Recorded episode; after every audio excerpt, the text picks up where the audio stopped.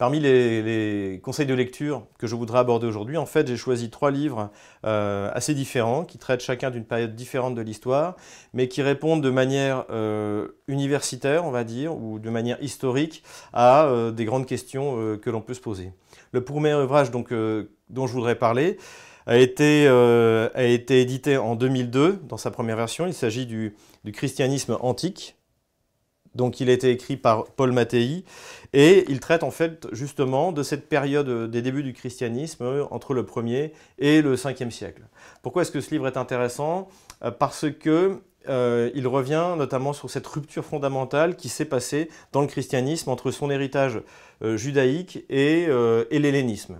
ce que ce livre explique de manière tout à fait universitaire, c'est qu'en fait, la manière dont les chrétiens, les premiers chrétiens, ont eu à répondre aux, persécutions et aux mises en cause de la part des, des, élites romaines ou des élites hellénisées, eh bien, en fait, ça a été de s'helléniser elles-mêmes. Et pour ça, il y a une rupture euh, absolument fondamentale entre le judaïsme et l'hellénisme. Et on, comprend mieux maintenant la signification exacte du terme judéo-chrétien. Le judéo-christianisme est une réalité euh, dans, les premiers, temps du christianisme, puisque toute une partie euh, donc de ceux qui ont suivi le Christ considèrent que finalement la révélation n'est que la suite du judaïsme et, que donc finalement, notamment même, euh, est-ce que le, salut est ouvert à tous ou pas euh, Est-ce qu'il y a toujours une notion de peuple élu Est-ce qu'il faut respecter la loi, c'est-à-dire euh, la, circoncision, tous les codes qui sont donnés au sein de, l'Ancien Testament Ou est-ce que c'est quelque chose de, pas de nouveau, mais qui est transfiguré en fait par la, par la révélation du Christ. Donc, ce qui est très intéressant, justement, c'est ce mouvement qui est très bien expliqué dans ce livre, qui démarre en fait à la fin du 1er siècle et surtout au, début du 2e siècle, qui vise à helléniser, c'est-à-dire à utiliser la philosophie grecque, gréco-latine, on peut dire, pour justifier euh, les mystères, les mystères du, christianisme. Et donc, euh, on voit finalement tous ces, docteurs de l'Église euh, utiliser la philosophie grecque pour, justifier. Et cela a un impact jusqu'à aujourd'hui. Donc, cette, analyse rationnelle et logique de la foi, des révélations, des mystères, par, par la philosophie grecque, par les, justement les, premiers pères de l'Église. Cette étude historique et universitaire du christianisme des premiers siècles, euh, taille en pièces notamment certains mythes euh, que l'on a pu voir notamment euh, dans, les films hollywoodiens comme Agora, d'une foule chrétienne abrutie, barbare, sauvage, face à une foi païenne qui serait, qui serait raffinée et, hellénisée. En fait, on s'aperçoit que ce n'est pas, pas du tout ça, c'est exactement l'inverse, c'est qu'en fait, le christianisme a récupéré et a trouvé le fondement de sa doctrine jusqu'à aujourd'hui euh, chez justement les philosophes grecs et qui ont eux-mêmes été repris par les latins.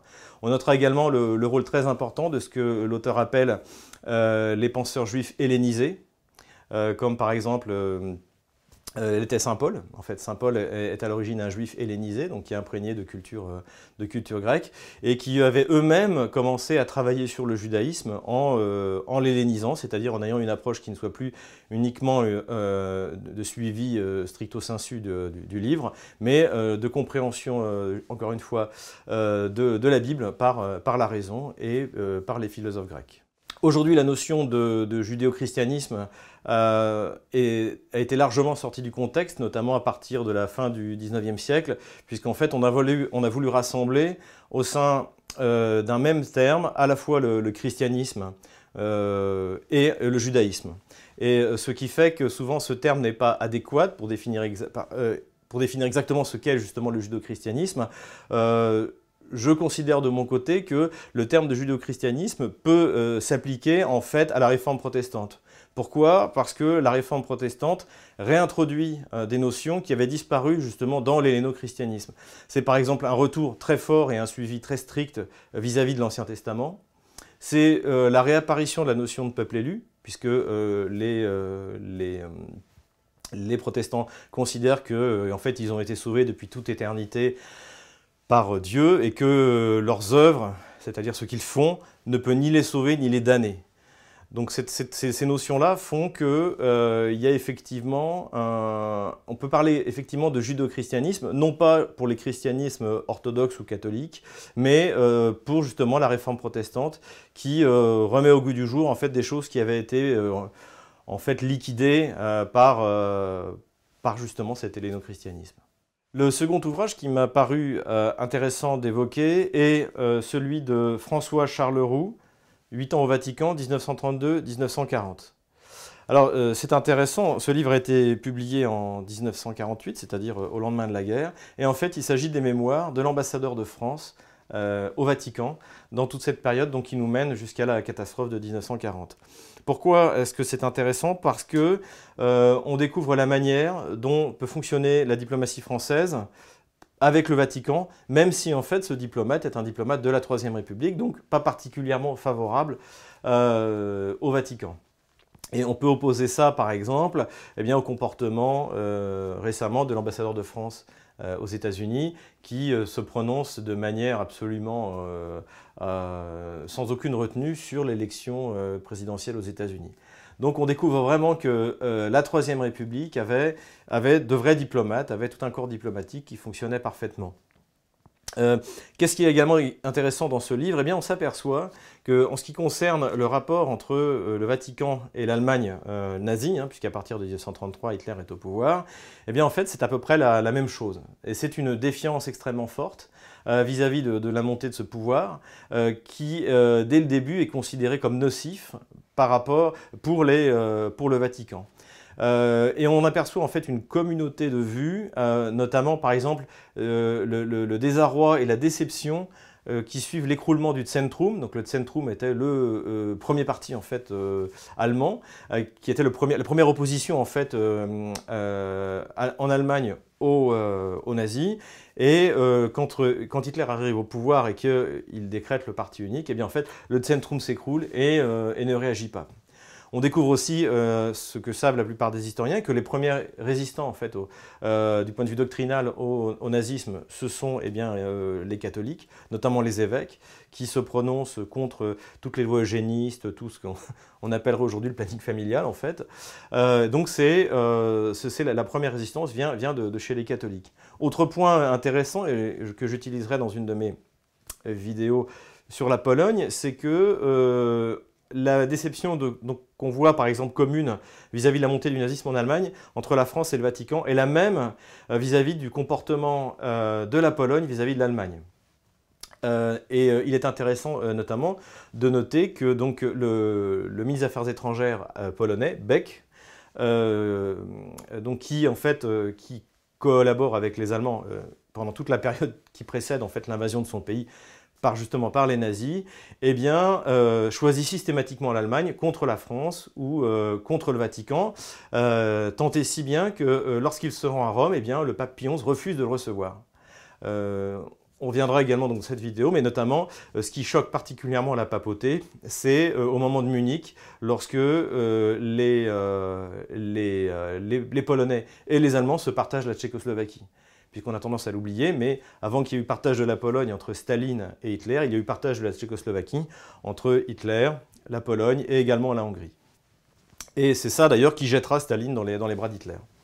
Euh, donc euh, beaucoup de détails euh, très intéressants sur cette période passionnante, notamment également sur la levée de l'interdiction euh, et de la condamnation de l'action française euh, par, la, par la papauté.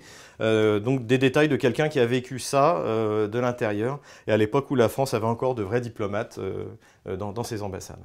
Donc j'ai gardé le, meilleur pour la fin. il s'agit d'un essai donc, qui a été publié en 2014 par Perspective Libre, donc, qui, est le, qui est la maison d'édition de, de, notre ami Rougeron.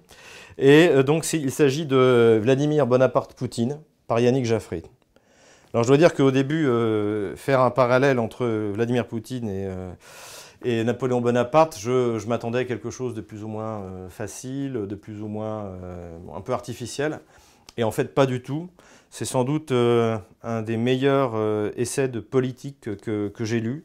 il y a un aller-retour permanent entre des considérations philosophiques, historiques, politiques, qui fait de ce livre presque un manuel non seulement de la conquête du pouvoir, mais de l'exercice du pouvoir. Donc il y a vraiment, il y a vraiment une volonté, une érudition extraordinaire. Euh, qui, est vraiment, qui est vraiment assez enthousiasmante. c'est un livre assez dense, ça ne se lit pas euh, en une soirée, mais il faut prendre le temps et ne pas hésiter à revenir justement sur certains sujets. Mais on peut dire que, tout y est. Il y a une connaissance de la Russie à la fois euh, ancienne et, moderne et récente, une connaissance de, justement des, derniers développements de la Russie depuis la chute de l'URSS, qui pour quelqu'un qui n'habite pas en Russie euh, est, vraiment, euh, est vraiment impressionnante. Donc euh, je pense que c'est un peu la... à côté de ça également, le, style de Yannick Jaffré, donc un style, une, plume, sans doute une des meilleures plumes également dans, dans ce genre d'activité. ça se lit extrêmement bien, c'est dynamique, c'est précis.